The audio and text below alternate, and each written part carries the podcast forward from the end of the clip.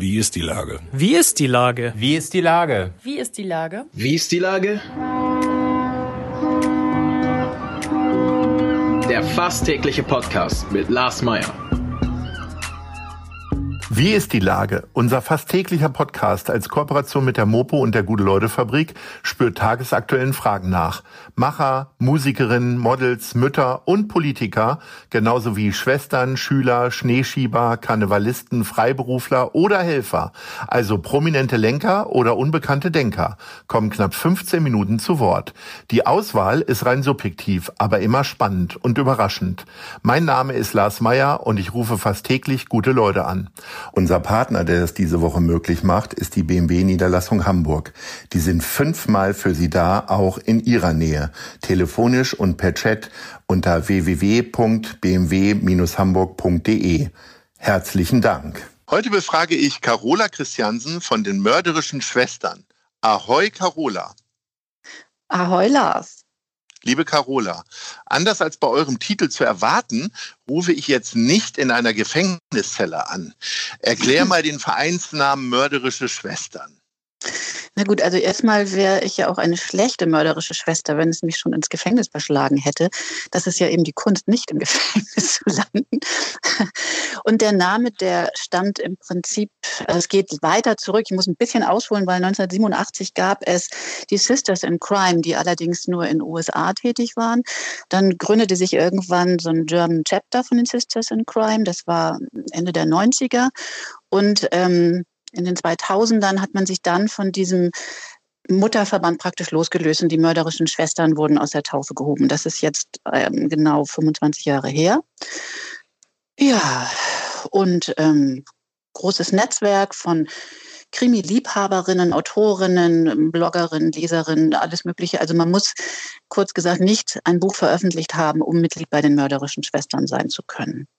Okay. So. Und äh, Du hast ja. aber schon Bücher äh, veröffentlicht und hast aber ja auch dein Hobby zum Beruf gemacht. Was, äh, also du hast früher einen anderen Job gehabt. Erzähl mal, wie ging denn da der Übergang vonstatten? Ja, also ich habe für eine Fluggesellschaft gearbeitet, ziemlich lange und auf dem Weg bin ich auch so ziemlich in der Welt rumgekommen. Das war natürlich sehr bereichernd. Und jetzt geht ja, also schon vor Corona ähm, sind die Situationen auf dem Arbeitsmarkt ja schlechter geworden. Und ich habe dann praktisch die Gelegenheit genutzt und aufgehört und habe dann angefangen, vor etwa sechs Jahren einfach nur zu schreiben. Da bin ich dann auch bei den mörderischen Schwestern eingetreten und bin vor etwa acht Jahren nach Altona gezogen. Und trotz, ich bin in Hamburg, habe ich schon fast überall gewohnt. Ich hatte da ein richtiges Vagabundenleben. Aber von dem Moment an, wo ich in Altona ankam, äh, hatte ich das Gefühl, hier bin ich zu Hause. Also ja, dieses Geräusch, wenn Möwen vorm Fenster schreien und ähm, Fuß, zu Fuß an die Elbe gehen zu können, das ist einfach, finde ich, grandios. Also ich lebe und schreibe jetzt in Altona Kriminalromane.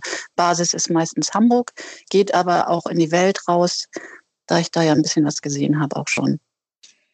Äh, was macht Altona denn so besonders außer die Möwen? Ja, also besonders finde ich, ja, das ist, das ist diese Vielfalt hier. Also ich, ähm, ich bin ein Mensch, der das, ich, ich mag es bunt und lebendig und ich habe gern von allem etwas und nicht nur, leg mich nicht nur in eine Ecke fest. Also ja, wie soll ich das beschreiben? Man ist hier so umgeben von allen möglichen Nationalitäten, Farben, Einstellungen. Das ist, ähm, ja, es ist ein besonderes Klima hier. Also alleine schon bei der Altonale, bei der ist ja äh, im Gegensatz zu fast, anderen, fast allen anderen Stadtteilfesten nie zu irgendwelchen großen Reibereien oder Schlägereien kommt. Also es ist irgendwie, ich hoffe, es bleibt erhalten, schon irgendwas Besonderes, finde ich, hier so in der Luft. Du hast ja ähm, äh, Altona auch schon zum Ort gemacht deiner mörderischen Bücher. Äh, ja. Nimmst du dann eher Orte, die dir total vertraut sind, oder nimmst du dann eher Orte, wo du sagst, okay, da sollen andere weiter hingehen, ich habe hier meine eigenen Lieblingsecken?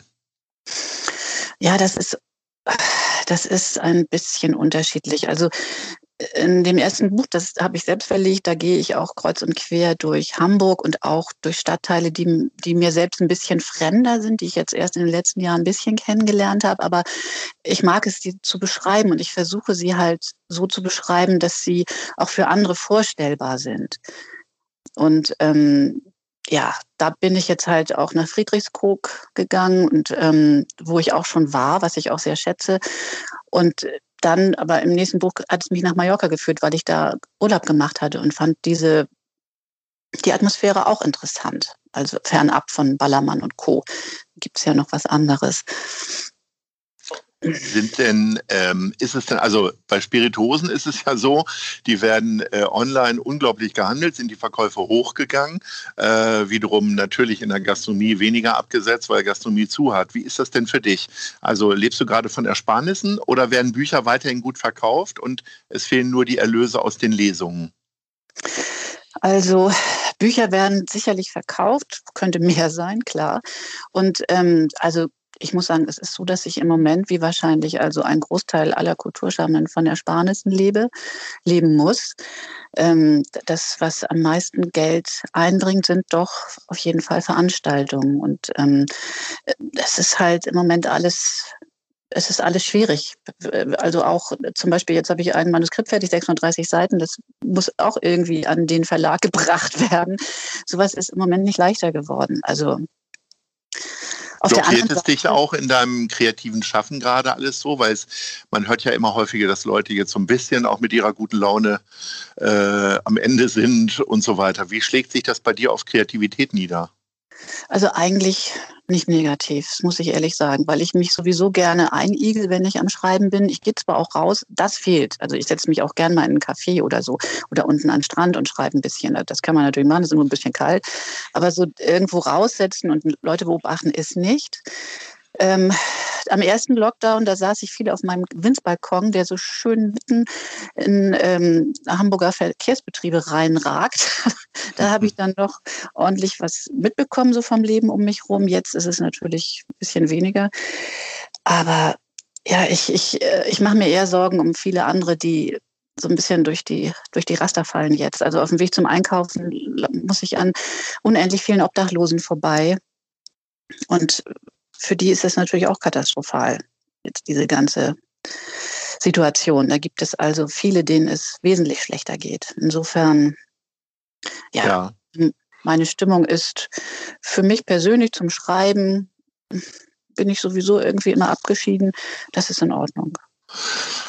Wir haben ja schon gesagt, du hast Hobby zum Beruf gemacht. Was ist denn die Faszination an den Krimis? Also das ist ja irgendwie auch, wenn man einen Deutschen beschreiben sollte, dann ist bestimmt bei dem Freizeitverhalten kommt auch immer irgendwie Krimi oder Tatort vor.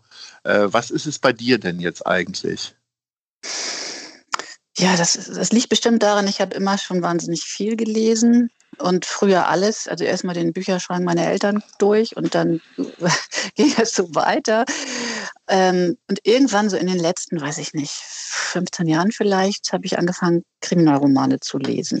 Also früher so Sherlock Holmes oder sowas halt oder Agatha Christie. Aber jetzt dann die letzten Jahre waren es erst die Engländer und dann ein paar Amerikaner, dann die Skandinavier.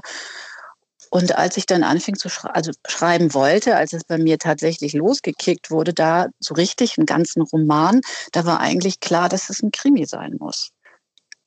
Und witzigerweise den Anstoß hat mir eine Frau gegeben, eine Coachingfrau, die sagte, Mensch, schreib doch selbst mal, schreib doch mal einen Krimi und dann schreib doch einfach über einen Flughafen, weil da kennst du dich ja aus. Wie groß ist das denn, äh, du hast ja Agatha Christie schon angesprochen, wie groß ist denn äh, die, ähm, der Drang dann etwas völlig Neues zu schaffen? Weil man hat ja das Gefühl, also ich kann eher so aus meinen Erfahrungen vom, äh, von Netflix bis ARD-Mediathek sprechen, dass es ja im Grunde schon alles gab irgendwie an Krimis. Jedes Verbrechen ist begangen worden, äh, jede Todesart ist schon festgestellt worden. Trotzdem nochmal was Neues schaffen oder einfach dem Ganzen nur eine neue Farbe geben? Also natürlich, der Anspruch ist schon, was Neues zu schaffen. Ich hoffe, dass es auch gelingt. Ähm, es, es, ich muss selber sagen, da ich ja auch immer noch sehr gern Krimis lese, bin ich auch jedes Mal wieder fasziniert, dass es doch wieder was Neues gibt, dass es doch wieder was Spannendes gibt, dass es doch auch wieder was gibt, was mich fasziniert, was ich nicht aus der Hand lesen, legen kann. Also es ist schon erstaunlich, wozu der menschliche Geist in der Lage ist. Also ja, also das, ich würde sagen, was Neues schaffen ist immer der Wunsch dahinter.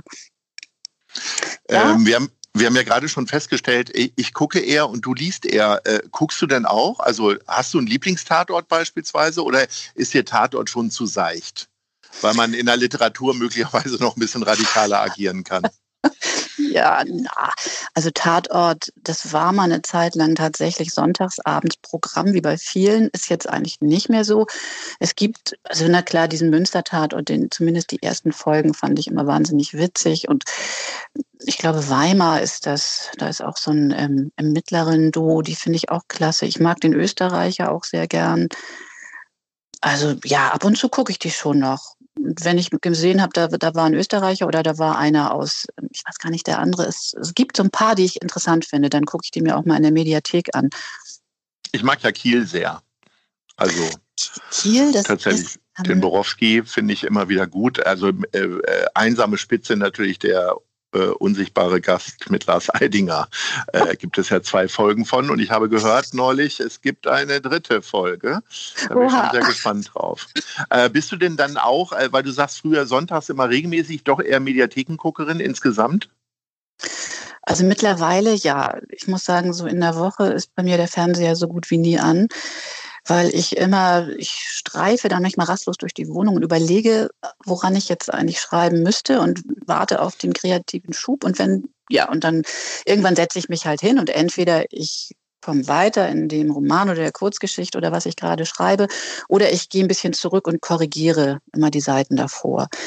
Und da, also dass ich mich wirklich hinsetze und den Fernseher einschalte, das, das ist selten. Eher, dass ich mir eine von meinen alten Lieblings-DVDs angucke oder so. Das ist, das kommt dann eher mal vor, dass ich denke, da ist mal wieder was dran.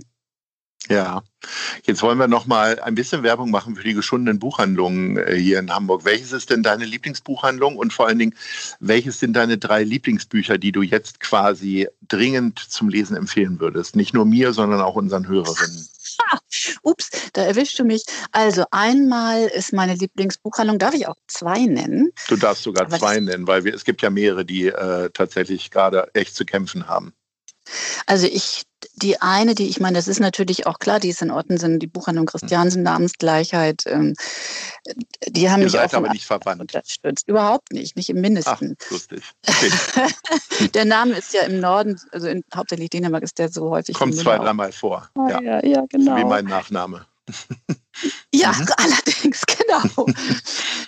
Also, was habe ich denn jetzt? Muss ich hier mal gerade gucken, was ich zuletzt. Also, ich also habe Christiansen, und welche Buchhandlung wolltest du noch nennen? Die ABC-Buchhandlung in der Hohe Luftchaussee. Oh, die kenne ich noch gar nicht. Okay. Mhm. Eine dänische Inhaberin, die auch immer sehr äh, bemüht ist und sehr alles gute Tipps geben kann, gut beraten. So, der Hamburger Westen ist schon mal versorgt mit Buchhandlungen. Jetzt brauchen wir noch mal für alle drei Buchtipps. Also ich mochte zum Beispiel sehr gerne von Holger Carsten Schmidt. Das finde ich nämlich sehr oh, spannend. Ja.